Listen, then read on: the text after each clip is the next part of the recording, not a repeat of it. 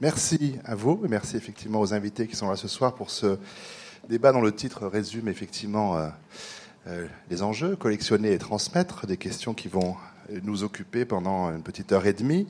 Euh, je vais effectivement d'abord remercier les, intervenants qui ont accepté de, venir ce soir avant de les présenter plus longuement avec, euh, au moment de leur première prise de parole. Euh, je vais le faire dans l'ordre un peu géographique de l'installation sur cette euh, estrade. Ce sera plus pratique. Effectivement, à mes côtés, Ruth Berthon, qui est directeur général adjoint du Musée d'art moderne de San Francisco.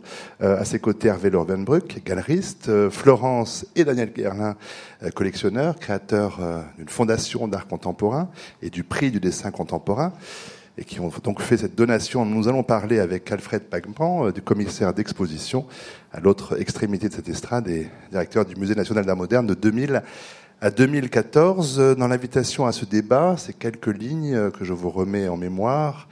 Dation, donation, don, legs, comment les collections entrent-elles ou non dans les musées, comment les collectionneurs organisent-ils la transmission de leurs collections, euh, quelles sont les différences entre les pratiques françaises et américaines, des questions qui vont euh, très facilement occuper le temps qui nous est imparti, un temps qui va, qui ne permettra évidemment pas euh, de prétendre à, l'exhaustivité dans, dans, les réponses formulées, mais plutôt quand même de donner euh, quelques indications, d'explorer ensemble quelques pistes euh, de réflexion. Je vais assez logiquement commencer avec Ruth Berthon, qui est donc euh, au, au, Musée d'art moderne de San Francisco, on va dire le SF MoMA pour aller plus vite depuis euh, depuis 2000 et puis depuis 2010 donc euh, cette fonction de directrice générale adjointe du musée, du musée en charge de la programmation. Euh, vous supervisez un programme euh, annuel d'environ 25 euh, expositions présentées sur place et un programme donc d'exposition itinérante. on va en parler. Les, les raisons de cette itinérance, c'est la fermeture actuelle du musée pour extension, rénovation, réouverture. Rendez-vous en 2016. 2016. Ah, Allez-y, le temps qu'on vous. Non. 2016. Voilà. ça, c'est ouvert. 2016. Vous avez une date précise euh, en touchant du bois C'est un grand secret. Hein. C'est un grand secret Oui, c'est mi-2016 pour l'instant. Mi-2016. Bon, on vous le souhaite. La question des travaux étant toujours une question évidemment euh, touchée. Tout à fait. On ne peut pas savoir exactement quand ça va terminer. Euh, Peut-être pour avoir une idée de l'importance de ce musée, euh, rappeler son, son ancienneté euh, sur le territoire euh, des États-Unis. Euh, tout à fait. En, en fait, euh, on était fondé en, en 1935 et on, on, voit sur l'écran maintenant quelques images. Ah oui. L'ancien immeuble, euh, c'était en fait pour les anciens combattants pour la Première Guerre mondiale et on était euh, dans le troisième et quatrième étage. Et euh, vers 80-85, le comité de direction a décidé que ce serait peut-être le moment de construire un musée consacré juste pour nous-mêmes. Donc on avait commencé avec un, un, immeuble qui était fait par Mario Botta. Et puis plus tard, euh, on est, c'était trop petit et euh, on a décidé d'agrandir. Donc on est en train de construire quelque chose qui est plus ou moins la taille de MoMA à New York et on va ouvrir, comme je viens de vous dire, mi-2016. Alors des expositions qui voyagent à travers le monde, bien sûr, Icônes américaines fait partie de celle-ci, basée sur la collection du musée, mais aussi donc sur une collection privée, euh, celle de Donald et Doris Fisher, fondateurs de la marque Gap. Euh, tout le monde connaît à travers le monde, collection dont l'OSF MoMA est dépositaire, une collection euh, qui comprend plus de 1100 œuvres de 185 artistes. Euh, Est-ce que vous pouvez nous raconter, euh, sommairement, Rose Berthon, la, la, genèse de cette exposition que l'on peut voir à Paris? Ben, euh, c'est vraiment gentil de, de me donner l'occasion d'en de, parler. En fait, euh, euh, ça fait la troisième fois qu'on est en train de travailler avec le RMN. Et en fait, on a des relations qui datent d'il y a quelques années, euh, au moment de Chagall, en fait, en 2002. Et à ce moment-là, euh, on avait pensé que, tiens, on va fermer le, le musée et qu'est-ce qu'on peut faire avec les œuvres? On veut vraiment les partager. Et en même temps, euh, on était en train de faire un, accord avec la famille Fischer. Et on, on s'est dit, peut-être c'est le moment d'envoyer les œuvres américaines qui sont peut-être un petit peu moins connues ici à Paris. Et donc, c'était l'occasion de le faire et on a, on a tombé euh, sur euh, Laurent Salomé et il a dit oui avec les directeurs et on est ici maintenant. Et très ravie, j'avoue. on parlera des rapports du SF MoMA et de cette collection privée, mais je vais passer maintenant la parole pour une première fois à Florence et Daniel Gerlin, qui ont créé donc leur fondation en 1996 pour favoriser au départ la rencontre entre les artistes et, le public euh, le plus largement possible, euh, avec euh, une implantation dans les Yvelines qui, au bout d'un certain nombre d'années, ne vous a pas semblé remplir au mieux cette mission. Donc vous avez décidé de fermer les portes au public de cette fondation en décembre 2004. Il y a eu quand même 25 expositions, ce qui n'est quand même pas tout à fait négligeable. Et puis vous avez créé, euh, comme prolongement finalement de votre activité, ce, prix du dessin contemporain en 2007, un prix qui est remis chaque année au mois de mars lors du salon euh, du dessin. Euh, un lauréat qui reçoit une dotation de 15 000 euros, les deux autres artistes sélectionnés 5 000 euros chacun, ce qui n'est pas rien non plus. Puis par ailleurs, c'est important, une œuvre du lauréat est offerte par la fondation au cabinet d'art graphique du Musée national d'art moderne le centre Pompidou. On va revenir bien sûr tout à l'heure sur votre donation au centre Pompidou, mais avant le dessin, votre goût vous a conduit à, collectionner d'abord euh, indifféremment, si je puis dire, dans les années 90, peinture, sculpture, photographie, dessin donc. Euh, vous expliquez, Daniel Garlin, que c'est sans doute euh, votre métier d'architecte paysagiste qui vous a fait avoir une sensibilité plus grande concernant le, dessin. Est-ce vraiment le, cas? Est-ce que c'est cette raison qui vous sensibilise si particulièrement au dessin? Oui, parce que euh, moi, je suis même paysagiste. J'avais un grand-père qui était architecte, donc je, crois que le dessin a toujours été très important. Euh, il y avait aussi des très beaux dessins chez mon, grand-père paternel qui avait une magnifique, collection d'impressionnistes. Et je crois que c'est assez naturel. Pour moi, ça a toujours été le premier geste, de toute façon, dans, dans l'œuvre d'art. Il était surtout qu'on est arrivé à une période où le dessin commençait à reprendre, puisqu'il avait été un petit peu oublié pendant un certain nombre d'années, avec le démarrage de la vidéo et d'autres euh, médiums plus, contemporains. Et on le voit actuellement, il y a énormément d'artistes et aux beaux-arts qui font vraiment énormément de dessins. Il y en a beaucoup qui font même que du dessin. Et le dessin n'est plus forcément d'ailleurs une œuvre euh,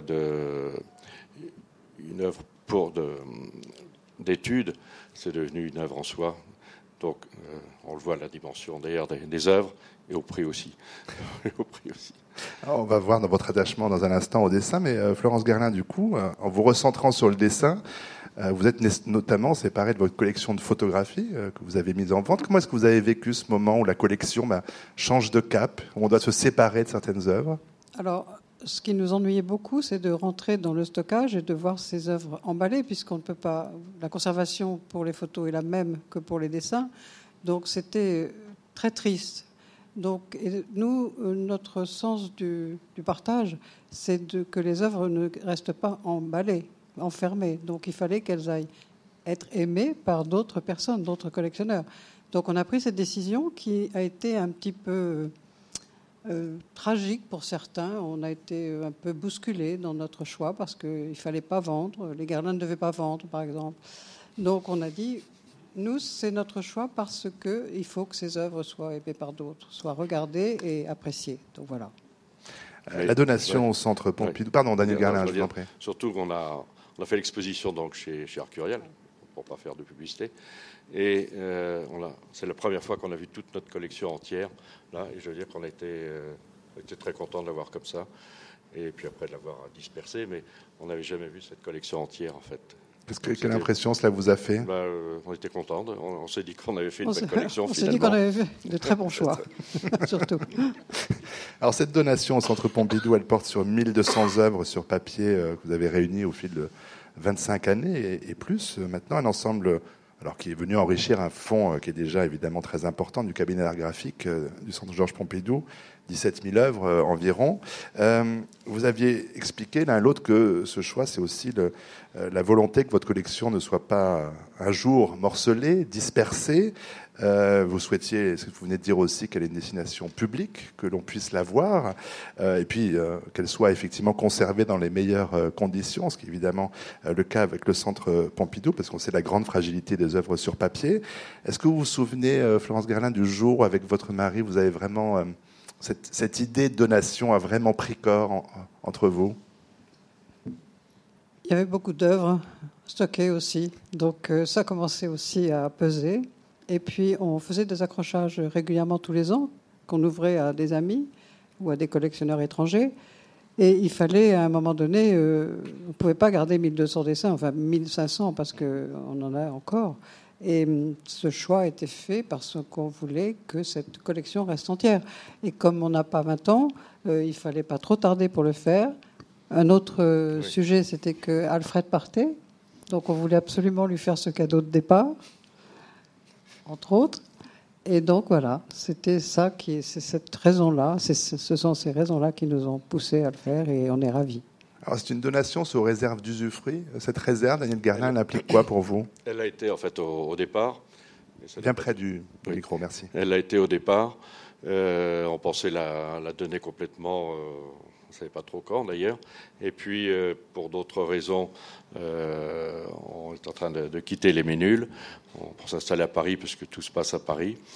Et donc, on n'allait pas mettre nos 1200 dessins à Paris, on n'aurait pas pu. Donc, on s'est dit, on le fait tout de suite. En plus, ça correspondait à ton départ, euh, avec Jonas aussi qui s'occupe, qui est responsable des dessins. On avait une très bonne entente. Il travaille avec nous sur le prix de dessin.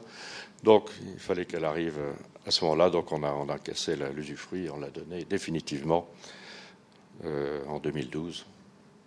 Ah oui, au musée. Alors, Alfred Pagman, avant de partir, vous étiez là longtemps, d'abord de 74 à 87, euh, comme responsable de, l'art contemporain au Centre Georges Pompidou. Puis après, il y a eu le, jeu de paume, euh, vous êtes l'un des fondateurs dans la forme actuelle en 90, l'École nationale supérieure des beaux-arts, et puis donc la direction du Musée national d'art moderne Centre Pompidou, 2000-2013 vous avez quitté pour prendre une retraite toute relative, hein, puisque vous êtes le commissaire de très nombreuses expositions et que dans quelques jours à peine, vous devez souvent faire des allers-retours Paris-Versailles en ce moment, non Pour euh, aller voir si Adish Kapoor euh, est, bien presque prêt, parce qu'on est quoi, à 10 jours là?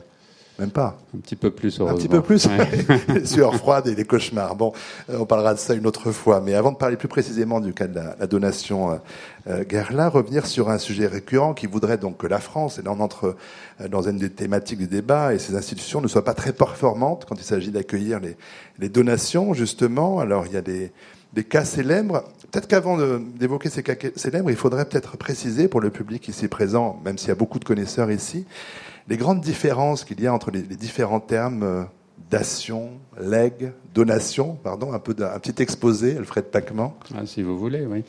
Eh bien, euh, un, don, c'est facile à comprendre. C'est la transmission directe d'un objet ou d'un groupe d'objets sans autre formalité. Euh, il y a quand même une condition importante, c'est que ce don soit accepté. Et euh, ça veut dire que la commission d'acquisition d'un musée, en l'occurrence du Musée national d'art moderne, mais c'est pareil partout, doit euh, accepter le, don proposé. La donation, c'est pareil, sauf qu'il y a un acte euh, notarié. la dation, c'est tout à fait différent et c'est à ne pas confondre avec une, une, donation, même si les dations sont une source d'enrichissement considérable, magnifique pour les collections nationales. La dation, c'est le paiement d'un impôt ou plutôt c'est se libérer d'un impôt par euh, la remise d'un objet ou d'une collection ou d'un groupe d'objets qui, euh, qui, est une façon de, payer ses droits de succession en partie ou en totalité, ou éventuellement euh, l'impôt sur la fortune. Il s'agit évidemment pour les dations d'œuvres d'une grande importance patrimoniale et il y a des œuvres qui peuvent être acceptés en don, mais qui ne seraient pas euh, euh, recevables en, dation. Et puis, euh, qu'est-ce que vous avez dit encore? Le leg ben, Le leg, ça veut dire qu'on prévoit dans ces dispositions testamentaires d'avoir, de remettre à, son décès un, là encore, ou plusieurs objets. là, là, aussi, le leg doit être accepté quand même. Il peut s'accompagner, de même que la donation, de conditions. Euh, qui font l'objet de débats au musée. Et une chose tout à fait remarquable dans le cas de la donation de Florence et Daniel Guerlin, c'est que c'est une, une, une, donation sans aucune condition. C'est-à-dire que le musée a reçu ses 1200 dessins et, et les donateurs espèrent que le musée saura s'en emparer. Pour le moment, il s'en empare pas trop mal parce qu'il y a des expositions de la donation qui se préparent, mais les, donateurs n'ont pas émis d'obligation au musée. Euh, voilà. Qu'est-ce qu'il y a encore? Bah, La donation sur réserve d'usufruit, ça veut dire qu'on donne, mais on garde l'objet euh, jusqu'à son décès, ou éventuellement, avant son décès, on décide de le, remettre définitivement. Voilà, j'ai résumé ça rapidement. Oui, mais merci parce que c'est important d'être clair sur ces questions. Peut-être euh, d'ailleurs un, aparté vers Ruth Mathan pour savoir si on, a, on, retrouve ce même type de façon d'avoir d'acquérir des collections privées dans les musées américains, dans les institutions, ou est-ce que c'est plus simple? Parce qu'on dit toujours aux États-Unis, c'est beaucoup plus simple, c'est dans la culture, les choses se font beaucoup plus simplement. Moi, je ne dirais pas que c'est plus simple, euh, mais c'est différent. Euh, c'est-à-dire, la plupart des, choses que, que euh, vient de décrire, ça, existe aux États-Unis aussi. par contre, je ne sais pas en France si on fait les partial gifts ou fractional giving. Donc, c'est-à-dire que les donateurs peuvent donner, par exemple, 10% d'une œuvre et prendre la réduction de, leurs impôts là-dessus, et puis donner euh, peu à peu, euh, jusqu'à 10, ans, le, reste de l'œuvre. Donc, je ne sais pas si ça se fait en France, peut-être pas. Non, euh, nous dit Alfred. Non, mais c'est vraiment c'est intéressant et, euh, et ça veut dire que les gens qui, qui cherchent à réduire leur, euh, leurs impôts, c'est vraiment quelque chose qui marche très fort. Hein. Donc euh, souvent c'est les œuvres en fait qui, qui vaut beaucoup et donc qui, qui, peuvent être étalées, le don peut être étalé pendant 10 ans. pour revenir à, ces différents types de, de façons d'acquérir des collections, il y, a, il y, a, un cas évidemment qui a été, euh, bah, qui n'a pas abouti, c'est la, dation euh, Claude Berry, euh, qui a échappé au dernier moment au Centre Pompidou.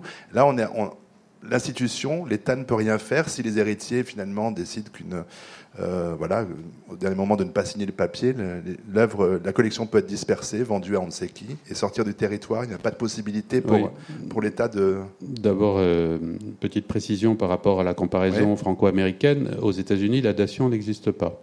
Et les musées américains envient beaucoup les musées français d'avoir ce système de dation et qui permet de payer des droits de succession avec des œuvres d'art. Ça, ça n'existe pas aux États-Unis, à l'inverse des avantages euh, des, dons partiels.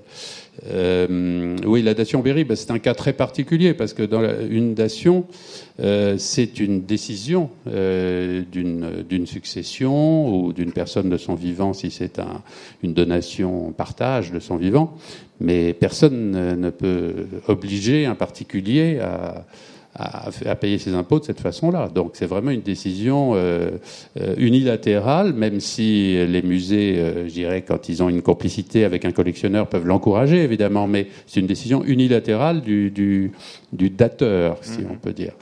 Jusqu'au, et le cas, le cas de la dation Berry est extrêmement particulier, puisque la succession a décidé de faire une dation, que cette dation a été traitée comme il se doit, euh, je dirais, euh, sans aucune, euh, sans aucun obstacle dans les dans les différents rouages administratifs. Elle a été d'ailleurs traitée dans un dans un délai tout à fait correct, pour pas dire particulièrement rapide. C'était une dation, on s'en doute, extrêmement importante par son montant.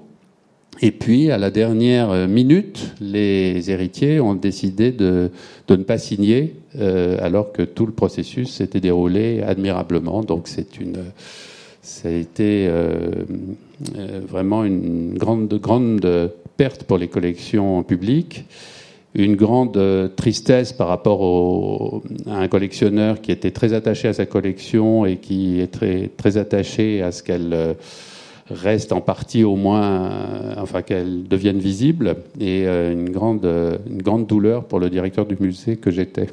Alors il y a des grands bonheurs, la donation. Euh, Daniel et Florence Gerlin en est, un de bonheur.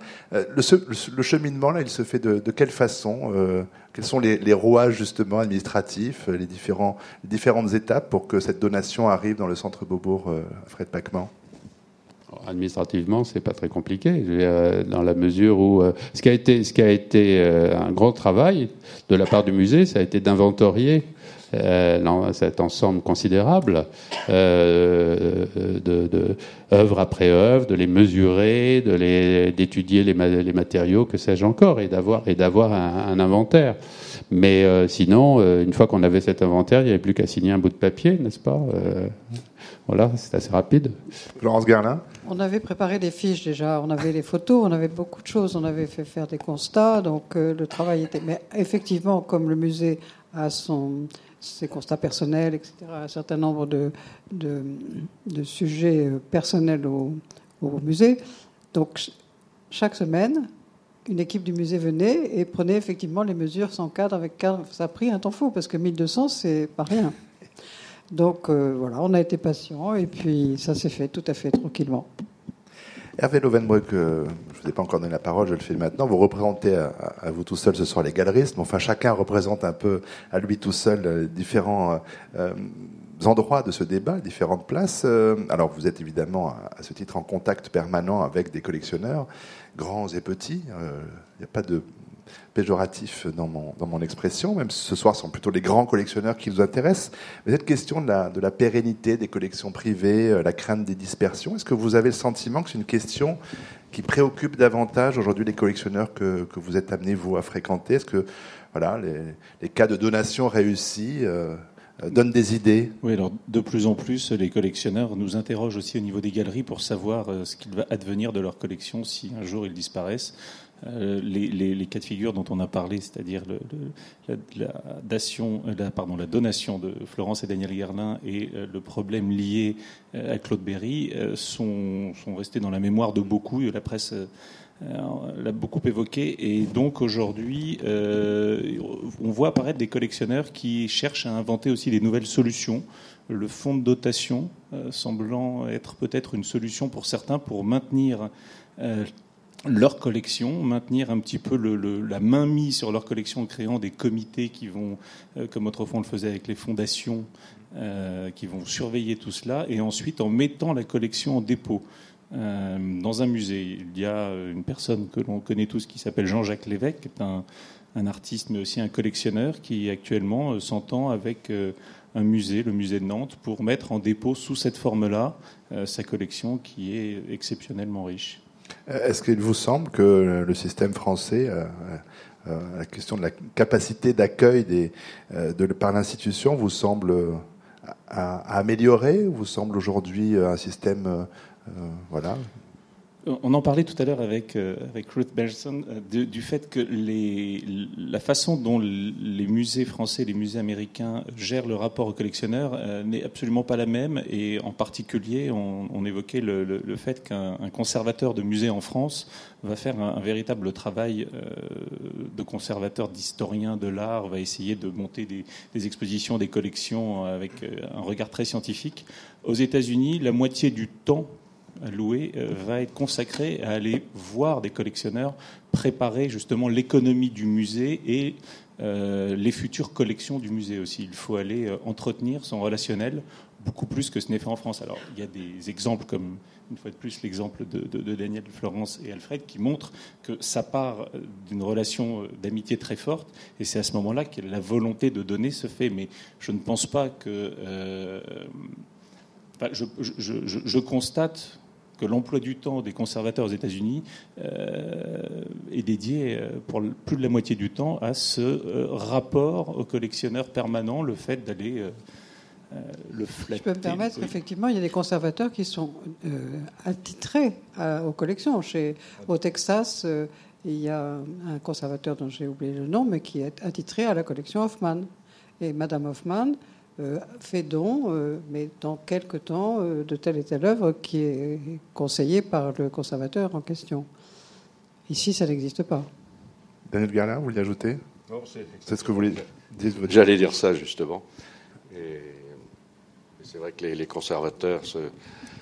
Il y, a, il y, a, un grand changement aussi d'attitude quand même depuis quelques années. Je veux dire que peut-être qu'on a apporté un peu de, une nouvelle euh, manière de concertation entre les conservateurs et le, privé, et que les choses s'organisent de manière peut-être beaucoup plus, intéressante maintenant. Et moi, je, bon, vois, parce que je suis là, je peux le dire, je suis à la commission d'acquisition du Centre Pompidou, et on voit énormément de donations maintenant, et heureusement parce que les montants de, les dotations ont, beaucoup baissé et les donations ben, compensent quand même euh, ce, phénomène.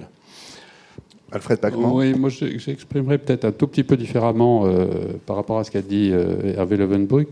c'est vrai que la, relation est différente dans la mesure où aux États-Unis, les, les collectionneurs trustees sont, représentent le conseil d'administration du musée, que le, le directeur du musée est en quelque sorte soumis à leur, leur accord et que les trustees attendent du musée, des conservateurs, peut-être vous allez me démentir, mais un accompagnement, y compris dans la, constitution de leur collection personnelle, alors effectivement avec l'idée derrière la tête que des dons suivront, mais certains euh, conservateurs vont véritablement euh, servir un petit peu de conseiller euh, à, ces, à, ces, collectionneurs.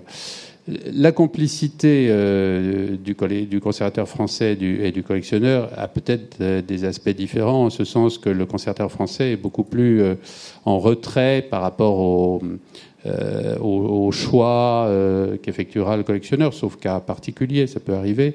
Mais il n'empêche qu'il n'y a pas de donation sans complicité, sans, sans relation de, de, compréhension, euh, voire d'amitié, et que baladez-vous dans, dans tous les musées nationaux qui sont à quelques centaines de mètres d'ici, ils sont bourrés de donations ces, musées nationaux. Donc il faut croire que les, collectionneurs français ont été extrêmement généreux d'abord et pendant très longtemps sans aucun avantage fiscal. Maintenant, ça existe, mais euh, euh, et pendant très longtemps euh, donc sans cet avantage. Et d'autre part, ont, ont, eu à leur manière et d'une autre façon qu'aux États-Unis certainement le souci d'accompagner une politique publique de constitution de, de, de collections destinée à, à, la, à, la, connaissance du public. Donc, alors la différence, elle est de taille évidemment, c'est la différence économique. C'est-à-dire qu'il n'y a pas beaucoup de gens en France, et il n'y en a peut-être pas du tout, euh, sauf éventuellement euh, François Pinault, qui ont la capacité de faire une collection comme l'ont fait M. et Mme Fischer. Euh, en quantité, en, argent dépensé, etc. Donc là, on trouve une différence assez considérable. Les, les dons partiels qui ont été évoqués, c'est un avantage formidable, évidemment, parce qu'on peut étaler comme ça sur très longtemps, puis les œuvres prennent de la valeur, donc ça peut être aussi intéressant euh, fiscalement. Voilà. Donc tout ça fait qu'il y a effectivement des différences euh, considérables, mais euh, je dirais que la, bonne intelligence de, rapport entre le collectionneur et le conservateur, elle est le fondement même de la constitution des, collections via les donations. Bruce Mertens, cette question bah, moi, je, je, veux souligner peut-être une autre différence euh, aux États-Unis par rapport à la France. Et ça, c'est euh, le comité d'acquisition euh, qui est tous les, les membres qui, qui, sont les donateurs au musée. Donc, il faut payer chaque année pour être membre de ce comité.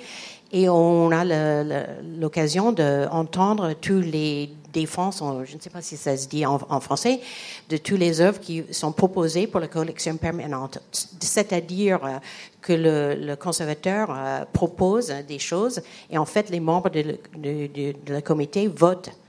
Et donc, euh, c'est une façon d'apprendre ce qui se passe dans le marché, ce qui se passe dans la collection des musées et aussi de, voir des, choses qui peuvent être intéressantes pour leur collection eux-mêmes. Alors c'est vrai que les choses ont évolué en France. Vous citiez François Pinault, bon, on sait qu'il est parti à Venise, mais euh, on pense à Antoine de Galbert qui a fêté récemment les 10 années de la Maison Rouge avec un très beau succès, une qualité d'exposition quand même qui ne se dément pas. Euh, il y a des cas différents qui sont les fondations évidemment d'entreprises. Euh, Fondation Cartier pour l'art contemporain, Fondation Louis Vuitton bien sûr, et puis il y a dans un autre registre, il y a Bernard Venet aussi qui a décidé d'ouvrir euh, sa résidence du Muy dans le Var en, forme de fondation où il fait visiter sur rendez-vous sa collection. On peut voir des calendriers, Robert Maurice, Frank Stella et quelques Sol Lewitt par exemple. Dans ce cas-là, le collectionneur privé passe alors vous avez le sentiment qu'il passe outre l'institution, Alfred Pacman, pour créer son lieu. Alors on peut penser aussi dans le monde, euh, Beyeler, Guggenheim et bien d'autres, mais euh, pour rester en France, est-ce qu'il y a eu cette euh, tentation, alors c'est ce qu'ont fait les Guerlain finalement au début, même s'ils ont changé d'avis, on y reviendra, de se dire, bon l'institution c'est trop compliqué, on va faire, on va faire les choses seuls. Est-ce que vous pensez que les choses ont évolué ces dernières années, Alfred Pacman? Oui, j'ai l'impression qu'elles évoluent. Elles évoluent sur le plan mondial. C'est-à-dire qu'il y a des collectionneurs chinois qui ouvrent leur musée euh, privé euh, en Chine. Il y a des très grands collectionneurs américains comme Eli Broad euh, qui, qui fait son propre musée alors que pendant longtemps on a on avait cru comprendre que cette collection était destinée à un musée de Los Angeles ou à deux musées de Los Angeles. Il y a en effet ces, cas que vous citez euh, en France, euh, qui sont pas tout à fait comparables, mais, en, effet.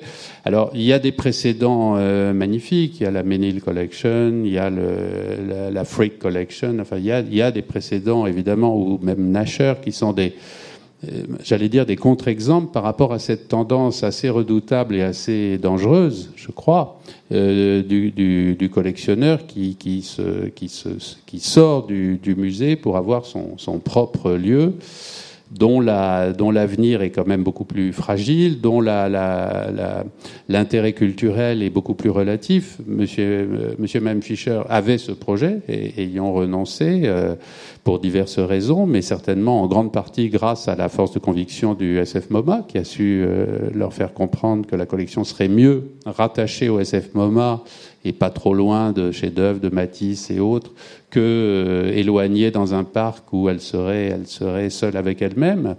Donc, en effet, je crois que les, les, les conservateurs du musée dont, dont, nous sommes tous les deux cherchent à, ou dont j'ai été plutôt, euh, cherchent à, à, à contrebalancer cette, euh, contredire cette tendance qui est, qui, est, qui, est, qui est dangereuse au sens où elle va créer des petits noyaux séparés et que les œuvres ont besoin d'être de, réunies entre elles pour se parler. Et que euh, la différence, euh, on peut peut-être, on y reviendra sans doute, mais la différence principale entre le musée et la collection privée, c'est que le musée euh, ouvre ses choix, euh, avec d'ailleurs des responsables successifs, avec des politiques successives, de façon très différente d'un collectionneur privé qui, dans le, meilleur des cas, euh, a une politique très, euh, décidée, très, orientée et qui donc ne va pas euh, faire les liaisons que le, musée pourra faire avec son fonds.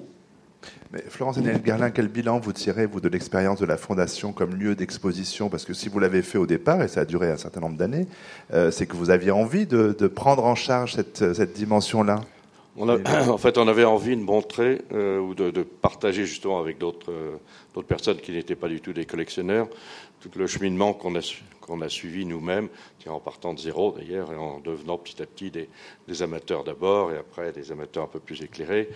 Après, les collectionneurs, parce que je dis, on n'est jamais collectionneur au, départ, à part des gens comme Pinot, justement, qui décident un jour, parce qu'ils ont beaucoup d'argent, qui vont faire une collection.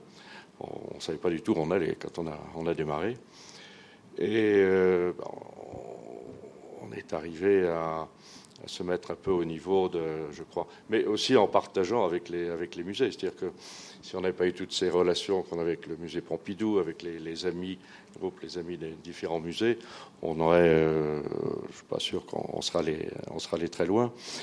Maintenant, je crois que les, on va voir un certain nombre de, de musées privés, et là, je contredis un tout petit peu, c'est-à-dire qui emploient en fait des, des conservateurs, donc ils feront à peu près le, même travail aussi.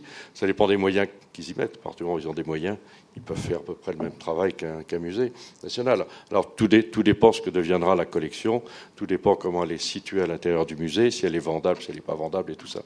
À partir du moment où on est fondation, si on avait mis, je dis, on n'a jamais mis notre collection dans la fondation, parce qu'on n'aurait pas pu, pas y toucher, on n'aurait pas pu en vendre un centimètre carré. Euh, donc si on n'aurait même pas pu donner les dessins, sous certaines conditions, on, il aurait fallu donner peut-être toute notre collection au musée du Centre Pompidou si elle avait été dans, le, dans, la fondation. Ça nous donne quand même plus de liberté et on, sait que maintenant cette collection est, bien placée et elle a été surtout euh, remarquablement euh, bien mise en œuvre dès le départ par une très très belle euh, exposition au Centre Pompidou. Est-ce que vous regrettez, euh, Florence Garlin, de ne plus organiser vous-même les expositions? Non, non, non, on a un peu passé l'âge. non, non, je plaisante. Mais euh, c'était beaucoup de travail. Et puis, on, au fond, on, on préfère euh, faire ce qu'on fait maintenant, ce prix de dessin, qui nous prend du temps, qui nous intéresse beaucoup. On découvre des artistes, plutôt que de d'organiser ces choses on ne regrette pas du tout. Et puis on avait des ateliers de litho, de gravure, euh, de sculpture. Enfin, on a fait des choses très intéressantes, des conférences. Et hum, on ne regrette pas du tout ce temps, mais je crois qu'à un moment, il fallait euh, juger la distance des Ménules, qui est à 40 km de Paris, c'est rien. Mais en semaine, il y avait presque personne. Donc euh, il fallait changer et on a créé Esprit de dessin et je crois que là, c'était très bien. Ceci dit, on, soutient la collection du Centre Pompidou, puisqu'on était avant-hier en, Suède pour organiser justement l'exposition. Non pas, c'est pas nous qui avons fait le choix des œuvres, en tout cas, on a organisé un voyage avec les amis de la Fondation et tout ça. Donc, on, c'est une partie de la donation qui va être présentée en Suède. On, s'occupe beaucoup de la collection quand même. Euh, Rose Berson euh, on parlait de la, de la place des fondations privées dans le, dans le paysage par rapport aux institutions. Euh, est-ce qu'on peut faire un état des lieux aujourd'hui de ce qui se passe aux États-Unis? Est-ce que les les, forces en présence bougent un peu Est-ce que les, euh, les, rapports de force euh, ont changé ces dernières années? Bah, je ne sais pas comment répondre à ça. Euh, j'ai l'impression que c'est mixte, c'est-à-dire il y, a, des gens qui continuent à, faire ce qu'ils veulent faire et d'autres qui disent bah, on, va, on va faire autrement. ce que je sais, c'est que le monde des, des, fondations, c'est assez lent. Et donc, euh, donc j'ai l'impression que ça bouge plus dans les musées. Je ne sais pas si M. Pacman est d'accord avec ça. Les musées sont plus réactifs que les fondations?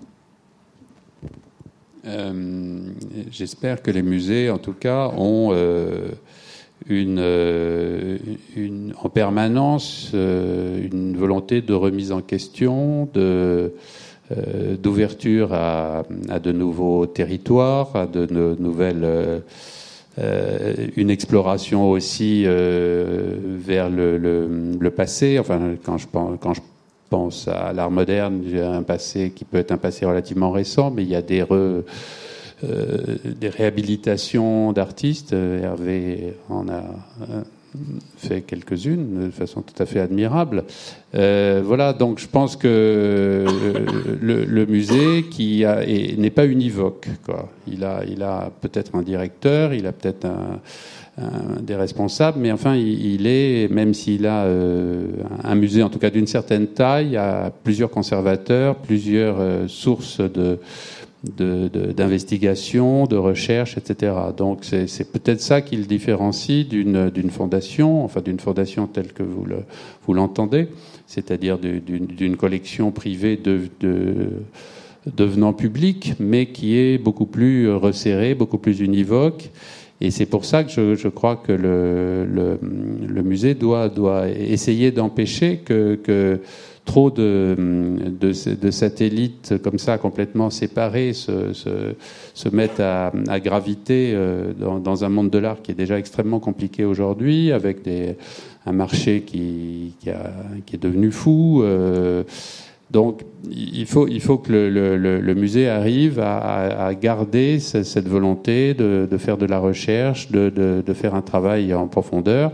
Et ça aboutit... Euh, Enfin, je vois au Centre Pompidou euh, ces dernières années, euh, les budgets d'acquisition étant euh, en chute libre, les budgets d'acquisition directe, la recherche évidemment de donations étant prioritaire, ou d'argent pour réaliser des acquisitions.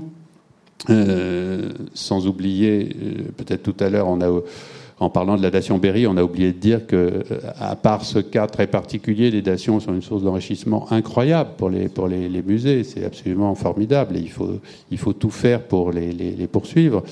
Euh, donc, euh, ça, conduit le musée à aller explorer des territoires où les, les, les œuvres n'ont pas encore, euh, sont pas encore labellisées par le marché autant ou, euh, ou, des, disciplines. Par exemple, au Centre Pompidou, il y a eu énormément d'acquisitions ces dernières années en architecture parce que, miraculeusement, l'architecture n'est pas encore traitée par le marché de la même façon que certains artistes à la mode qui voient euh, euh, dans les ventes publiques de la semaine dernière des, prix qui sont délirants, enfin complètement délirants.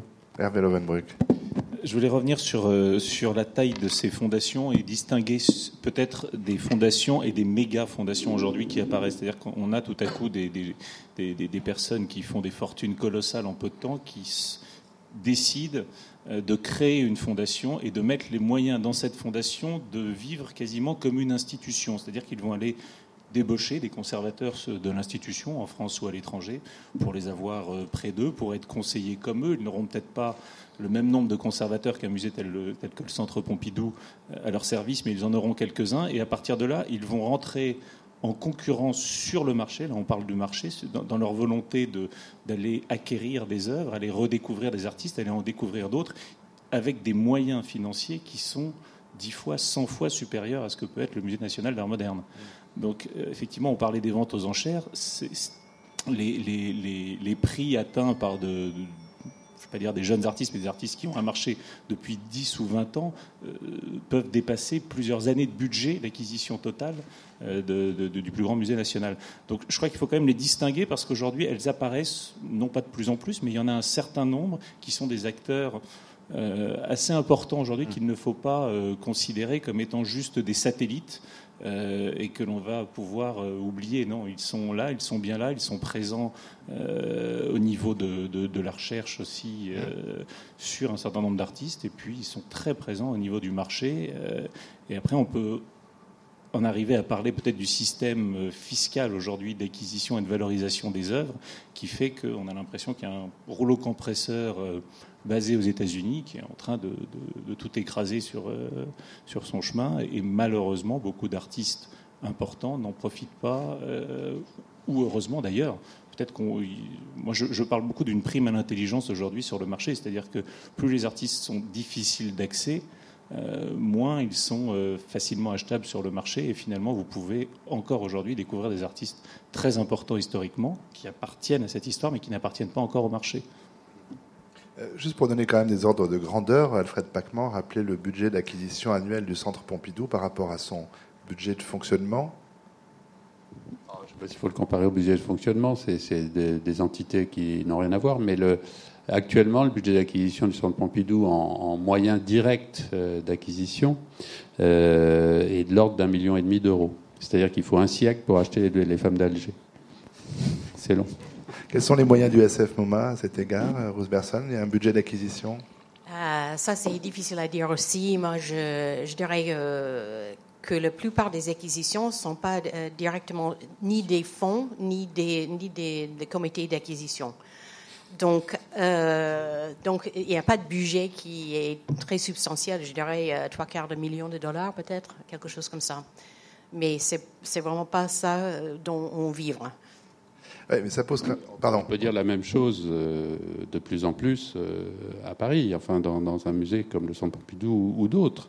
C'est-à-dire qu'en effet, les, moyens directs d'acquisition euh, aux États-Unis, sauf cas très particuliers, je pense le MoMA, le Metropolitan, ont des budgets d'acquisition, mais sinon la plupart des musées américains, détrompez-moi, n'ont pas de budget d'acquisition du tout. C'est-à-dire qu'ils dépendent entièrement des donateurs.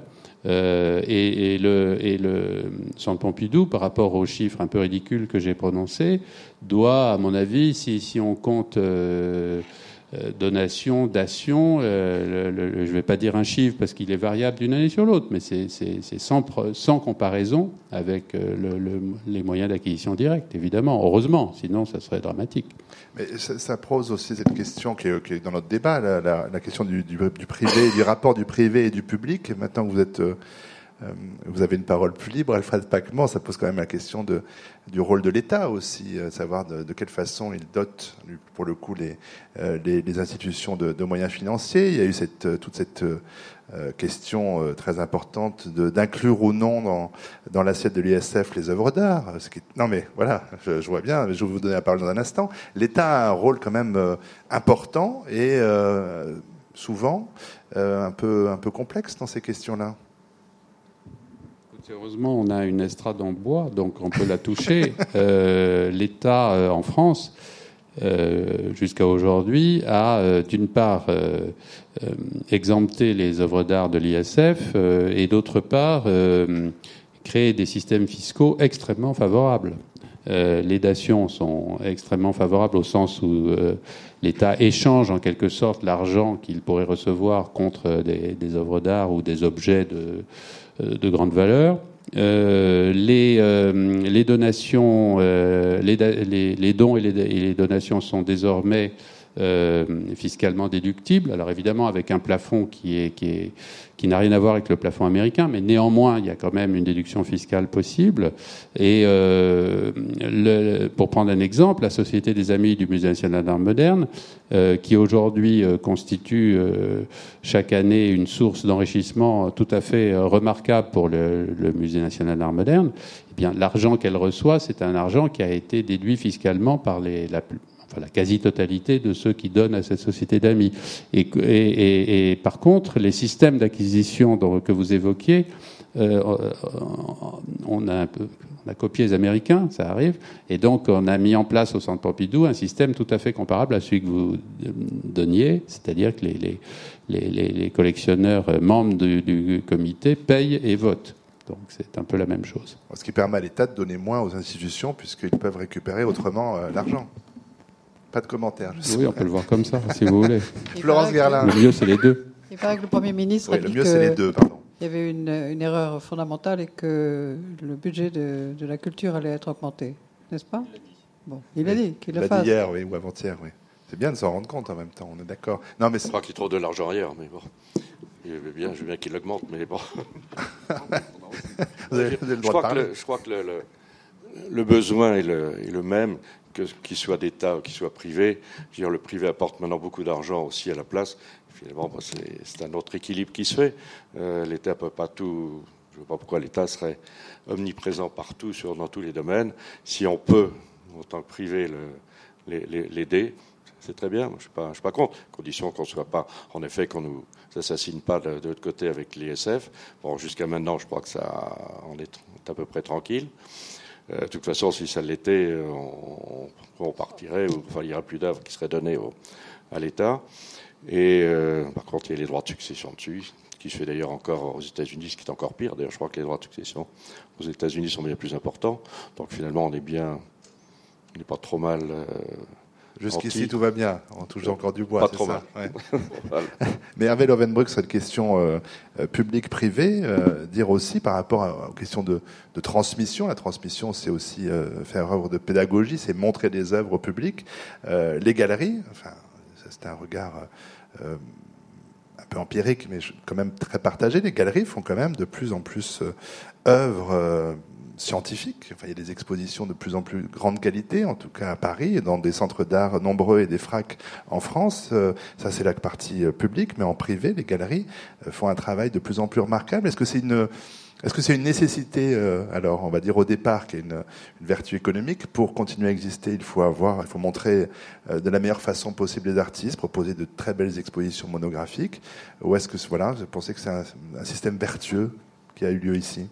Je pense que c'est un système vertueux. Je, préciserai d'abord que la galerie d'art est un endroit qui est gratuit d'accès. Donc vous pouvez effectivement voir. Euh, je le répète toutes les semaines à la radio. La meilleure bien. façon Continuez. de rencontrer l'art, c'est d'entrer dans les galeries. Mais euh, c'est libre, c'est gratuit. Il n'y a pas beaucoup ce, de monde et toujours. Ce sont souvent donc des, des, des, des gens passionnés. Alors vous avez euh, vous avez, vous avez des moyens euh, faciles et gratuits à travers différentes associations, différents comités de, de, sélectionner les endroits où vous allez vous rentrez. Et ensuite, quand vous êtes quand vous rentrez dans une galerie, vous tombez souvent sur des gens qui ont fait un choix de vie comme c'est une nécessité comme un artiste de créer et on a envie euh, de les accompagner. Donc on a envie de les accompagner de leur vivant ou, ou alors de les faire redécouvrir en essayant d'apporter un travail scientifique le plus pertinent possible. Alors vous avez, euh, tout comme dans les fondations aujourd'hui, vous avez des méga galeries aussi. On a différents niveaux, différentes structures. Vous avez des galeries qui, euh, qui ont réussi à créer une économie qui leur permet d'avoir autour d'eux des scientifiques qui vont travailler sur la prochaine exposition, les prochaines expositions, qui vont travailler à deux ans pour les faire tout un travail de recherche, souvent en partenariat avec des institutions, des institutions en France ou à l'étranger. C'est-à-dire que quand on fait une relecture, euh, on la fait pas uniquement pour euh, notre public qui est euh, qui n'est pas très très vaste, il faut il faut l'avouer. Vous avez euh, pas plus de 100 personnes qui vont rentrer dans la plus grande des galeries à Paris par jour. Euh, mais par contre, euh, on va créer des outils, on va créer des livres, on va essayer de trouver des, des, liens avec des institutions pour pouvoir euh, poursuivre cette redécouverte ou cette découverte euh, au-delà de, de l'espace. Et toutes les six semaines, il faut en plus qu'on change. Donc oui, aujourd'hui, nous avons euh, des ressources scientifiques dans la plupart des galeries. Euh, question galerie, euh, il y a assez peu de temps, j'ai eu l'occasion d'animer un autre débat dans un autre lieu sur cette question qui, voudraient euh, que les, les galeries sont plus à New York aujourd'hui, mais sont sur la côte ouest, et que c'est là qu'il faut être, et c'est là que se passent les choses. Vous avez le sentiment, alors c'était beaucoup Los Angeles, mais quand même aussi San Francisco, que les choses se passent aussi beaucoup dans l'univers des galeries aujourd'hui sur cette côte ouest. Euh, c'est sûr que ça bouge. Euh, San Francisco devient très très cher pour les artistes pour y vivre. Euh, donc ils sont euh, de l'autre côté de la baie, Oakland, Richmond et, tout et tout. Pour les galeries d'art à, San Francisco, ben, sur la côte ouest, c'est vrai que ça, se dé- développe très bien. Et surtout à San Francisco pour la photo. Donc, on a des collectionneurs très, très euh, bah, sérieux et c'est vrai que on, a des, euh, galeries d'art pour les photos aussi. Et euh, moi, je dirais que les collectionneurs euh, en Californie, comme ailleurs, euh, voyagent partout pour voir les, galeries. C'est, on reste pas chez, chez, soi pour euh, si on veut être vraiment sérieux comme co- collectionneur. Mais il y a un vrai rôle de jouer par les galeries dans, le fait d'amener à la connaissance d'un plus grand public des artistes. Voilà. Possiblement en début de carrière, mais aussi, des, comme le disait Hervé tout à l'heure, peut-être redécouvrir des, des artistes euh, qui n'ont peut-être pas eu la notoriété euh, suffisante. Oui, justement, c'est sûr, et c'est pas seulement pour le pu- public, mais c'est aussi pour les conservateurs. Donc, euh, on, on a besoin de, des galeries d'art euh, pour apprendre des choses aussi. Ju- Juste une chose, la galerie, c'est aussi souvent la première étape qui va donner envie à un visiteur de collectionner. C'est-à-dire qu'on parle là de collection, la plupart des collections euh, se sont faits en partenariat avec 3, 4, 5 galeries. On considère, ça c'est Florence et Daniel qui, qui vont pouvoir euh, sans doute le dire, mais on considère qu'un un collectionneur, généralement, n'a pas plus de de cinq galeristes en même temps dans sa vie. Parce que ce sont des relations qui sont très fortes. Le, le- le- le galeriste va appeler en permanence le collectionneur en lui disant J'ai quelque chose pour toi, viens me voir tout de suite. Euh, Il vient de faire ça ex- dans son atelier, il faut que tu passes. Florence Gerlin. Là, on est assez nomade dans ce, dans ce genre-là. Et on nous reproche assez de ne pas aller dans les galeries maintenant. Mais on y va volontairement pas beaucoup, parce, pour des raisons euh, de tranquillité, dirais-je. Vous avez créé un court-circuit aussi, c'est-à-dire qu'en prenant, euh, en, en créant le, le- le prix du dessin, vous avez réussi à vous ra- rapprocher directement d'un certain nombre d'artistes et en allant en- en- en- à pouvoir aller en Euh, atelier. Oui, ah ben ça. Non, mais on passe toujours par les galeries. On ne, on ne court-circuite jamais les galeries. Mais non, mais non, mais euh, non, honnêtement. Et mais après, il faut bien aller voir l'artiste dans son dans son atelier. Ça, c'est quand on est à la fin de la sélection. Quand on a on a on, on part d'une vingtaine de dossiers, 25 dossiers, et après on arrive à 7, et là on se déplace. On se déplace pas trop aux États-Unis parce qu'on est 6, donc c'est un peu lourd. Mais on, va en Europe et on va effectivement. on- il faut bien regarder l'œuvre avant de la donner au jury. Donc euh, ça, oui. Ça, c'est sûr qu'on se déplace plus dans les ateliers qu'avant. Et un peu moins dans les galeries. D'abord, il y a de plus en plus de galeries, de plus en plus d'artistes, de plus en plus de foires, de plus en plus de musées. Donc tout ça devient un peu, compliqué et il n'est pas toujours très facile de choisir les endroits où on a envie d'aller. Mais on sait les artistes qu'on a envie de voir. Euh, qu'on les voit par les galeries ou par eux-mêmes, pour nous, il n'y a, pas de- a pas de différence. De toute manière, on passera par les galeries au moment où il faut. Mais j'ai souvent lu dans les entretiens que vous avez pu donner, euh, Florence et Daniel Garlin, que les œuvres, euh, vous les choisissez seules. Alors, sous-entendu, quand on parle de collection aujourd'hui, il y a ce, ce métier d'art advisor, parce qu'on n'a pas encore de, de, de- de- de- de traduction française, c'est pas encore dans le dictionnaire de l'Académie. Euh, vous, c'est quelque chose que vous regardez très très loin, avec beaucoup de circonspection, les, les conseillers en achat. Florence Garlin. On n'a pas de conseiller en achat. On a, on a, on a nos conseillers, enfin notre, nos membres de la commission, et qui sont des conservateurs, et puis un, autre, une autre une dame collectionneur. Mais on n'a pas de, effectivement, on n'a pas de conseiller euh, technique autre que cela. Daniel On n'en a pas besoin. Bon, bon. Oui, c'est on ça. préfère, on préfère garder l'argent pour les, pour les œuvres elles-mêmes que de payer un conservateur en plus. Mais euh, on, les rencontre, les conservateurs, euh, autrement. Donc, je veux dire, on a des oreilles, on écoute, on, on regarde et tout ça. Donc, c'est pas le, le fait d'avoir un conservateur chez soi qui arrange, qui fera. On n'a pas envie qu'on nous fasse notre collection. On a vu suffisamment de collections, et principalement aux États-Unis, encore que ça change beaucoup. Des collections toutes faites, euh, elles sont signées parfaitement, on sait qu'elles sont faites par un conservateur. Et par contre, on a vu depuis quelques années des collections faites par les collectionneurs eux-mêmes, et ça change beaucoup de choses. Val Openbrick, vous, vous l'évoquiez tout à l'heure, hein, ces gens qui dessinent parce que tout d'un coup les, les, millions coulent à flot d'avoir une collection. On sait bien que bien souvent ils ne s'en occupent pas eux-mêmes. Quel regard vous avez sur cette façon de collectionner? Est-ce que c'est est -ce c'est vraiment une collection au sens euh, euh, comme on l'entend, j'imagine, ici ce quand On, quand on visite les lieux dans lesquels ces collections sont, sont, réalisées, oui, souvent ce sont des collections, mais ça ne reflète pas le. Collection ou un catalogue? On a coché on a... C'est fonction de la personne et de la collection. Vous avez des, vous avez des méga. Enfin, vous, avez, vous visitez des collections et puis vous sortez de là avec une impression de, de, de vide immense. Et dans d'autres cas, vous sentez que vous êtes chez quelqu'un qui a pris le temps de choisir chaque œuvre. On parle souvent d'autoportraits déguisés derrière une collection. Euh, il y, a des, y, a des collections qui sont, qui sont euh, si si fortes, si denses, si riches que euh, n'ont pas besoin d'être accompagnées par qui que ce soit, ou ces gens-là n'ont pas besoin d'être guidés parce que c'est 20 ans, 30 ans, 40 ans de quête de réflexion euh, pour y être arrivé. Et puis vous avez effectivement des personnes qui ont beaucoup d'argent, qui n'ont pas beaucoup de temps, qui ont envie d'exister peut-être plus euh, socialement et qui se disent collectionneurs et qui prennent soit des catalogues de vente des grandes maisons de vente et cochent ce qui est hot en ce moment ou se font aider par euh, des advisors qui vont leur euh, prendre euh, non seulement une commission supplémentaire, mais en plus qui vont finalement leur imposer leur goût. Et au final, vous voyez des, des, des, collections qui se ressemblent et que vous retrouvez peu de temps après dans toutes les revues de décoration où c'est exactement les mêmes artistes qui sont cités avec le même mobilier. Vous, vous achetez AD six mois de suite et vous allez voir les mêmes collections aux quatre coins du monde. Elles n'ont pas de goût, elles n'ont pas d'âme. C'est de la c'est un petit peu de la junk food, mais dans l'art. Et pourtant, ça coûte beaucoup d'argent. Donc ça, c'est ça existe, ça fait partie de l'économie euh, du marché de l'art aujourd'hui. Est-ce que ça fait euh, du bien ou pas au monde de l'art et aux créateurs? Je crois que malheureusement, euh, cet argent finit pas toujours chez les meilleurs. votre sentiment sur cette question, Rose Berson, sur ces nouvelles collections?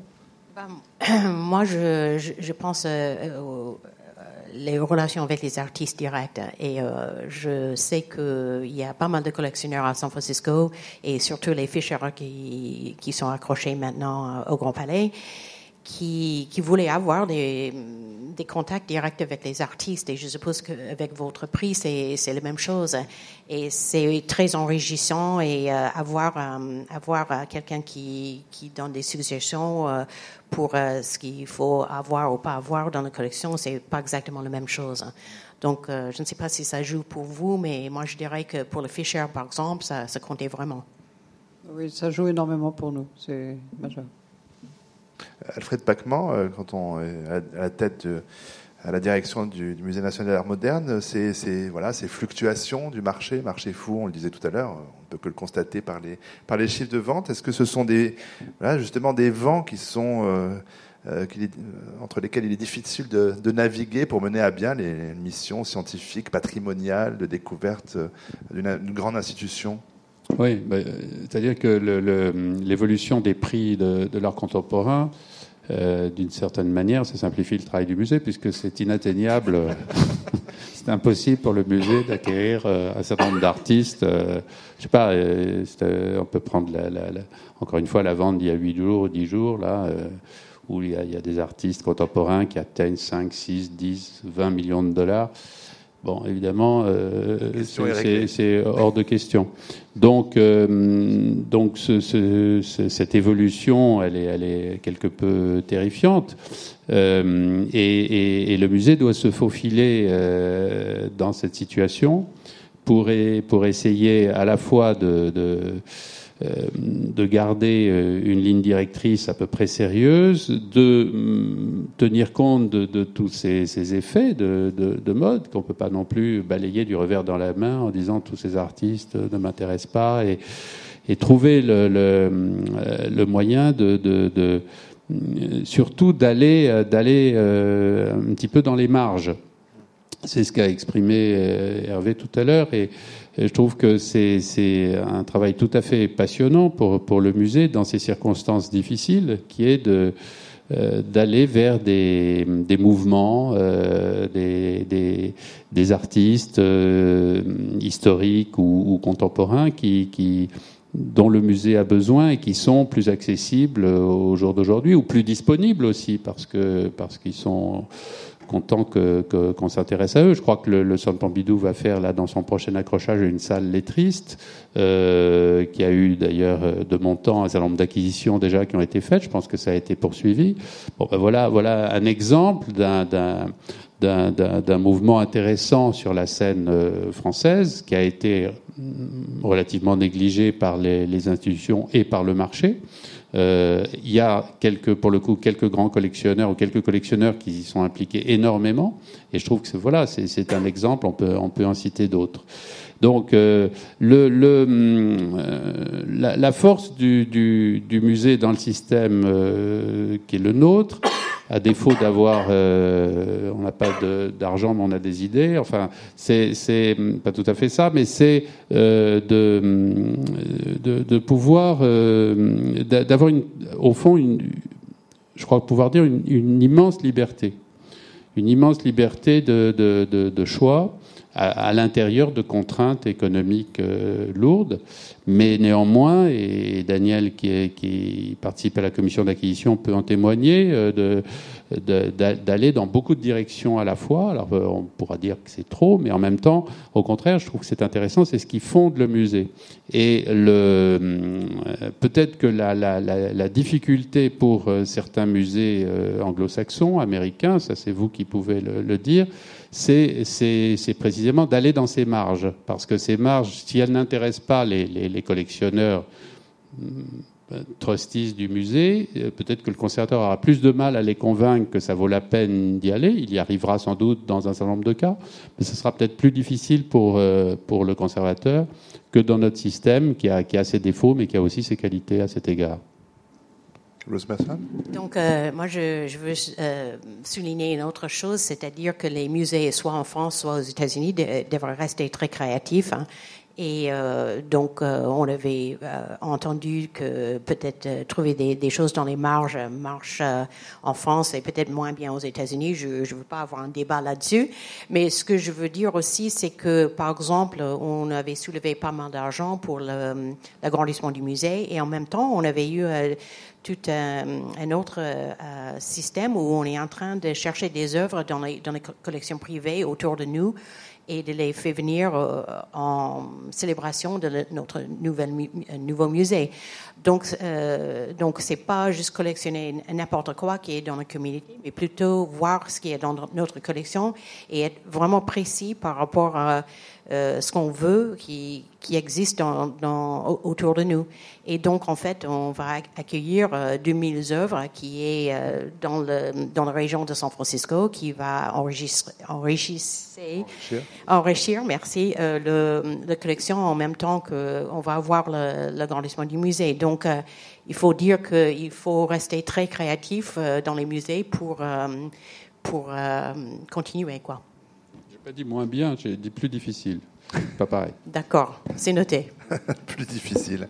Euh, Daniel et Florence Garlin, il y a eu donc euh, une première exposition euh, du 16 octobre 2013 au 7 avril 2014 euh, qui, qui, présentait 460 des 1200 œuvres de votre donation. Comment est-ce que vous avez vécu vous cette, cette exposition? Qu'est-ce que qu'est-ce que ça vous a permis de voir sur votre collection?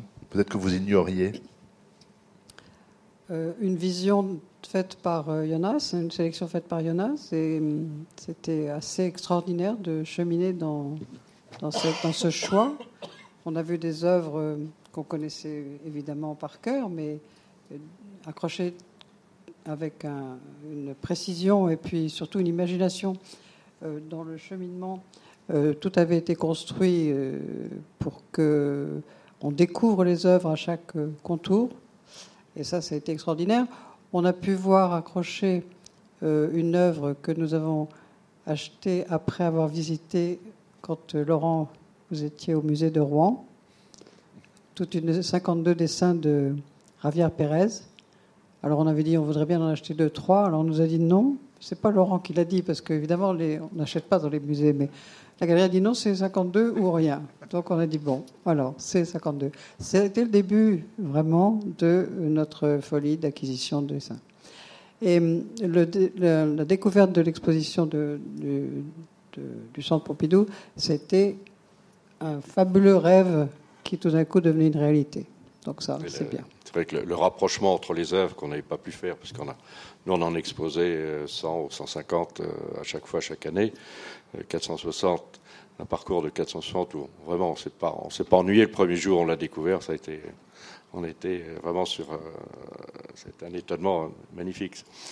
Et puis il y a eu un- une petite modification, il y a une petite chose qui nous plaisait moins parce qu'il y avait un groupe de six œuvres qui était beaucoup trop, beaucoup dense. Et en a, accepté, il en a mis, il en a mis trois. Et c'était parfait. Et tout le reste, on a été vraiment euh, subjugués. D'ailleurs, on y est retourné, je sais pas, 20, 25 fois avec des groupes. euh, et à chaque fois, c'était euh, le même plaisir de parcourir. La très belle scénographie aussi qui a été faite. Mais est-ce que cette donation, elle a un peu freiné votre euh, appétit de collection Est-ce que vous continuez toujours autant? Non, pas, pas autant. Non, parce que sinon, là, on ne sera même pas le soir. Ça, il faut, il faut être raisonnable. C'est vrai qu'on a été, on a eu une espèce de gourmandise pendant quand même euh, 15-20 ans. Euh, il faut qu'on freine un peu. Euh, Puis, de et toute on façon, on regarde n'aurait pas la place de les mettre. D'abord, on n'a plus, on n'a plus la place. Arrêter. Et Mais vous les donnez on- au centre Pompidou. et on regarde. Oui, oui, non, mais c'est prévu aussi. La, la suite euh, ira, continuera à aller au centre Pompidou. Euh, alors, ça, je ne sais pas pour quel euh, départ, de, quel directeur. quel- Il y a Jonas qui va partir dans quelques années, donc on, on en fera un petit, un petit bout pour lui aussi. Mais à chaque fois, c'est vraiment un tel, un tel plaisir de pouvoir continuer. Et on sait qu'on le fait. Enfin, non, on le fait pas pour donner, comme justement aux États-Unis où les gens achètent pour donner. Quand ils achètent, ils savent qu'ils vont donner. Mais ce sera pour, euh, de toute façon pour leur donner. Et nous, on en profite quand même. Le, on refait l'accrochage tous les ans. Et à chaque fois, c'est un moment aussi euh, fabuleux de, de, de remélanger, et de, de recréer vraiment un, un cadre pour ces, ces œuvres. Mais il y a une forme d'addiction quand même, ou pas? Oui, oui, que- Oui. total. Ah oui, non, c'est une, total. mal- c'est une on, maladie. dit, on dit on- C'est une maladie, mais. comme les joueurs de casino. Mais Vous n'allez pas vous faire entrer les interdire, euh, interdire les entrées de galeries, donc ce serait un peu compliqué. On est contre. On est contre, tout à fait Sinon, les galeries ne sont, sont pas contre. Elles nous interdisent de les revendre maintenant. En plus, elles le marquent. sur ah oui, ça c'est aux États-Unis. Aux C'est-à-dire États-Unis, mais En France États-Unis- aussi. En France aussi, ça commence un peu. Tu le fais, toi? Non, je ne le fais pas, mais c'est vrai que Mais ça se fait. À la fin de la facture, vous avez, euh, on vous signale que vous n'avez pas d'autorisation de vendre sans que Sans leur demander. sans autorisation de la galerie l'œuvre que vous venez d'acquérir. Avec un délai ou pas? Cinq ans. oui. l'explication est économique. Forcément, vous avez, Voilà. euh, vous avez un tel potentiel sur un certain nombre d'œuvres avec ce marché qui devient fou et qui est à la recherche de la prochaine star, que forcément euh, les galeries sont tentées de vendre à des collections connues, prestigieuses Mhm. pour valoriser les œuvres. Donc si Daniel et Florence rentrent dans une galerie, on va se dire tiens, ça va être donné au Centre Pompidou, donc bien entendu, je vous donne quelque chose. Mais s'ils sont accompagnés d'une tierce personne ou si quelqu'un rentre juste derrière eux, qui a priori aucun lien, et vient et achète, après avoir vu que euh, Florence et Daniel venaient d'en faire l'acquisition, cette personne va se dire, je, je- je peux aussi jouer, et là c'est la notion Hmm. de casino justement, je vais jouer cet artiste, je vais l'acheter, je vais voir si le marché devient fou, si le marché devient fou, je le revends, et la galerie, euh, à ce moment-là, constate que 95% de la somme euh, qui vient d'être euh, adjugée en vente publique lui échappe, ça pourrit les relations avec les artistes.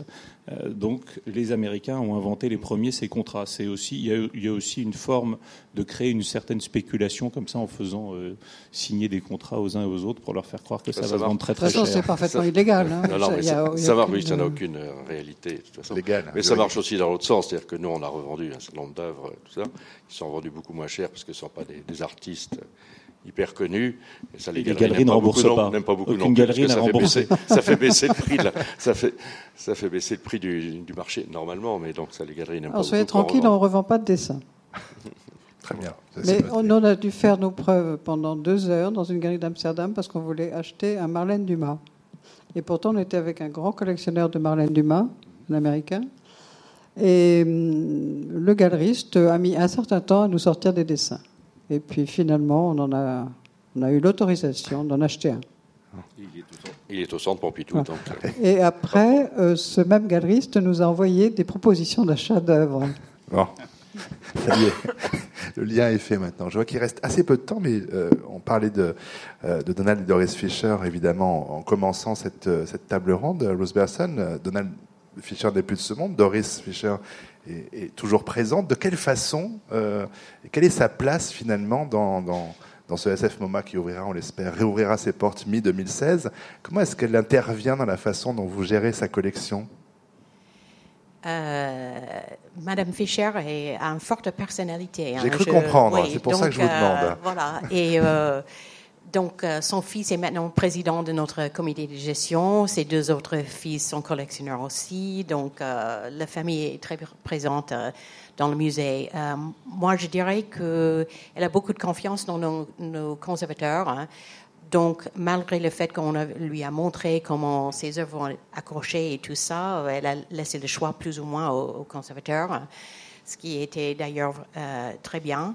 Euh, elle regarde très attentivement l'accrochage ici à Paris et euh, parce qu'elle n'a pas l'habitude d'avoir le public avec ses œuvres.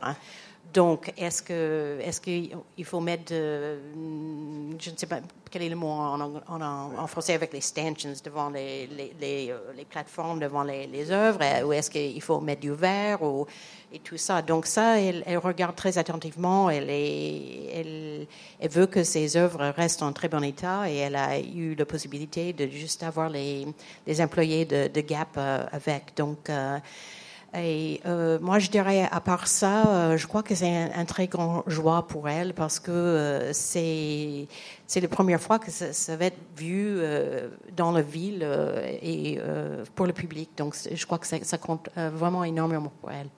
Est-ce que d'autres institutions américaines viennent voir ce qui se passe justement au SF MoMA pour, pour peut-être avoir des idées pour, pour eux-mêmes? Je regarde M. Pacman, mais moi je dirais que les, euh, les, les, musées sont assez concurrentiels dans l'ensemble, hein, euh, soit pour les collectionneurs, soit pour les œuvres d'art, même pour les conservateurs. Hein. Euh, donc, ben, il, rigole, donc il est d'accord avec moi. donc, moi, je dirais que on, on, avait regardé tous les autres musées, il nous regarde aussi. c'est comme ça que ça marche. Daniel Daniel Garlin, les, directeurs de musées s'intéressent beaucoup aux collectionneurs. Ils viennent, ils les invitent éventuellement. Nous, on a été invités par ceux du MoMA. C'est avant qu'on ait donné le, avant qu'on ait donné la collection au Centre Pompidou. Et ils s'intéressaient à ça à l'époque. Oui, euh, au niveau. bien, bien, sûr. C'est un, euh, le, le, le, monde de l'art a beau s'être beaucoup euh, amplifié, agrandi, c'est un petit monde quand même. Et, on est, on est, je crois, chacun essaye d'être euh, très informé, très, très euh, à la recherche de, de, de, ce, qui, ce qui est en train d'arriver quelque part. Euh, et les, les, les, collectionneurs sont nécessairement courtisés par les musées. donc tout ça est est tout à fait, tout à fait euh, normal et, naturel, je dirais. Ce qui, ce qui, ce qui peut-être euh, modifie vraiment beaucoup la, donne, parce que on a, on a beaucoup et à juste titre parlé ici des galeries et du rôle des galeries, et moi je, je suis le, le, premier à être complètement d'accord. Mais ce que j'entends dire, c'est que les collectionneurs vont beaucoup moins dans les galeries, ils vont surtout dans les foires, et les, foires, c'est tout à fait une autre ambiance, une autre, un autre type de présentation des œuvres, un autre type d'échange, me semble-t-il aussi. Et, ça, c'est le, musée doit, doit, enfin les conservateurs du musée doivent se, se, glisser là aussi dans un, dans un système qui a énormément changé. Je veux dire, c'était euh, c'était c'était tellement différent de, de, de, passer du temps euh, dans une galerie avec euh, un marchand, avec un artiste, avec peut-être des collectionneurs présents. C'était tout à fait un, autre rythme que, que celui des, des, foires et, et des biennales, qu'on confond d'ailleurs avec des foires. On ne sait plus très bien ce qui est biennale et ce qui est foire aujourd'hui, mais il y en a à peu près une tous les deux jours quelque part dans le monde. Donc c'est différent. Avec une différence, oui, quand même fondamentale entre les foires et les biennales, c'est qu'a priori, les foires, effectivement, ce sont des galeristes qu'on les trouve. Mais alors, c'est quoi? C'est les supermarchés des galeristes. Effectivement, euh, Hervé Le Rubenbruck, ça permet aux collectionneurs de, de, faire au pas de charge 25 galeries en, en 150 mètres. Oui, c'est toujours pour les personnes qui sont très pressées, qui ont, qui ont peu de temps et qui veulent un concentré de tout en quelques, en quelques heures. Euh, vous allez à la FIAC, vous allez voir une offre de, de 200 galeries, dont 50 françaises, qui sont en plus soi-disant sélectionnées comme étant les meilleures. Donc, euh, vous... vous avez dit soi-disant oui, je dis soi-disant parce que non, non, c'est, il n'y a pas d'objectivité en art. C'est-à-dire que votre goût, ah bon? Absolument.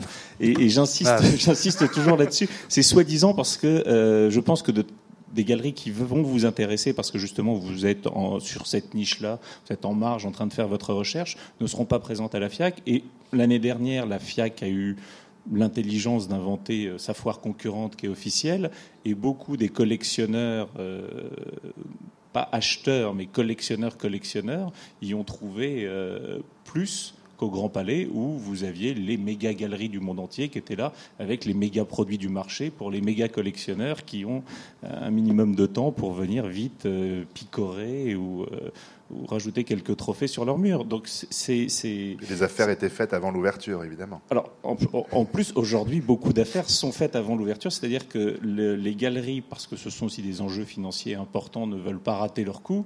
Vous venez avec 4, 5, 6 œuvres sur votre stand, ça coûte très cher de venir, donc vous préparez en amont votre foire, vous envoyez des dossiers à vos collectionneurs. Le collectionneur vous dit bon, vous mettez euh, une petite réservation sur celle-ci. Ah, bah, attendez, je suis embêté, j'ai déjà quelqu'un. Bah, je passerai à 17 h et puis euh, à 15 h vous avez une première personne qui passe, qui vous fait un clin d'œil. Vous n'avez pas compris si c'est bon ou si c'est pas bon, donc il faut vite l'appeler, savoir si c'est bon. Euh, finalement, c'était pas bon à 17 h un autre, et puis le lendemain, vous êtes marron, personne n'a pris parce qu'ils sont allés sur l'autre stand où ils ont tout annulé parce que ces gens-là ne sont pas des vrais collectionneurs mmh. comme ceux que l'on a en galerie, qui viennent, qui discutent, qui vous expliquent pourquoi cet artiste dans leur collection. À ce moment-là, vous allez vous leur expliquer pourquoi cette œuvre de cet artiste dans leur collection. Ça va prendre des semaines, des mois, des années. Et puis tout à coup, la personne vous appelle en disant j'ai pas dormi la nuit dernière, il me le faut. Mm. Ça, c'est un vrai collectionneur. Mais euh, ce sont des gens passionnés qui prennent euh, euh, beaucoup de temps le soir, quasiment tout leur week-end, pour collectionner, pour faire le tour des musées d'abord, des fondations, des, expositions, ensuite de quelques galeries, et pour faire de la recherche, pour raconter leur histoire, leur passion. Euh, ces gens-là n'interviennent quasiment pas en vente publique, mm. euh, en tout cas pas dans les grandes ventes dont on parle. Euh, ces gens-là interviennent très peu finalement dans les foires et vous avez de plus en plus de relativement bons collectionneurs tels que je les ai définis qui ne vont même plus en foire qui prennent leur semaine de vacances pendant la FIAC en disant non, non, moi je, je vous les laisse. Vous allez quelquefois dans des foires, Florence et Daniel va un peu moins. Et, vous parliez de la, Biennale de Venise, mais non, des biennales. Des biennales, mais enfin la dernière, la dernière c'est Venise. On a l'impression d'être dans une foire. Ce n'est plus du tout un laboratoire de découverte comme c'était à une certaine époque. Enfin, c'est l'impression qu'on en a. On demande le prix d'une œuvre. Le papier est là. Si on veut acheter, la galerie est là. Euh, le, le, le, marché, le, marché, est en manque de labellisation. Donc, quand vous lancez un artiste aujourd'hui sur le marché, je parle du marché, vous lancez un produit, vous devez le labelliser. Le labelliser, c'est le faire rentrer dans des collections, le, faire en sorte qu'il soit présent sur les biennales, euh, et puis éventuellement avoir deux niveaux de prix pour pouvoir faire en sorte que des grands musées qui n'ont pas de budget d'acquisition puissent l'acquérir. Aux États-Unis, quand vous, enfin, beaucoup de galeries demandent aux collectionneurs d'acheter deux œuvres, dont une qui sera offerte au musée, pour tout de suite le labelliser, le valoriser. Donc le, marché a rendu un petit peu euh, fou ces 10 ou 20 dernières années euh, le monde de l'art tel qu'il existait auparavant. Mais il existe encore sur ce marché des vrais, des purs collectionneurs. C'est ce que les vrais, les pures galeries essayent d'avoir comme clientèle. Mais on est obligé d'aller chercher, d'être présent sur les foires pour être nous aussi labellisés et d'aller chercher les nouveaux collectionneurs qui viennent pour la première fois voir un échantillon euh, de tout au sein d'une foire. Et pour finir, puisqu'on vraiment il va falloir euh, achever ce moment, mais pour finir sur cette dimension transatlantique, Rose Berson, sur les, foires, quel regard est-ce qu'on a sur ces, événements euh, aux États-Unis? Bah, moi, je, pense à nos conservateurs qui vont avec les, membres de notre comité de, gestion ou comité de direction aussi, euh, ou même des autres collectionneurs. Hein. et ça, ça fait partie de leur éducation, mais c'est aussi quelque chose de social. Hein. Donc, euh, c'est d'être vu, c'est d'être, euh, je ne sais pas. Donc, c'est, bah, je, je, vous dis sincèrement, c'est pas mon truc, mais bon, euh, je sais que ça, fait partie du, du, du, monde de l'art maintenant, et il faut, faut pas juste éviter d'y aller parce que c'est vrai qu'il y a des choses qui se passent et il faut être au courant juste une chose par, rapport, par rapport aux foires justement et la notion de collectionner. Euh, je vais faire la promotion d'une nouvelle foire qui a lieu euh, ce week-end à partir de jeudi à la Maison Rouge, donc dans une fondation privée. Donc c'est là où vous voyez que ça devient un mélange de genres assez incroyable. donc vous allez avoir une foire qui s'appelle MAD, euh, Multiple Art Days, et qui est un lieu où on devrait pouvoir collectionner pour la première fois, puisque ce sont des œuvres qui sont logiquement, économiquement accessibles à tous à partir de 1, 2, 3, 5, 10 euros et des multiples des éditions. Donc c'est là où on va apprendre. Ce qui est intéressant, c'est qu'à l'initiative de cette foire, vous avez à la fois Antoine de Galbert et euh, le CNAI, qui est un centre, le Centre national de l'estampe, et un éditeur privé qui est Michael Woolworth. Et euh, la plupart des bonnes galeries, si on peut définir les bonnes galeries parisiennes, ont décidé, soi-disant bonnes soi-disant bonnes galeries, euh, ont décidé de, de- de participer dès la première année. Pour quelle raison? Parce que euh, il est essentiel que les galeries renouvellent aussi euh, leurs collectionneurs, leur clientèle, et puis montrent qu'elles sont accessibles à tous. Bon, ben, après cette page de publicité, bienvenue. Il me reste simplement à remercier nos intervenants ce soir de la richesse euh, de leurs propos pour avoir essayé d'aborder quelques-unes des questions liées à notre thème ce soir. Merci à tous et à toutes.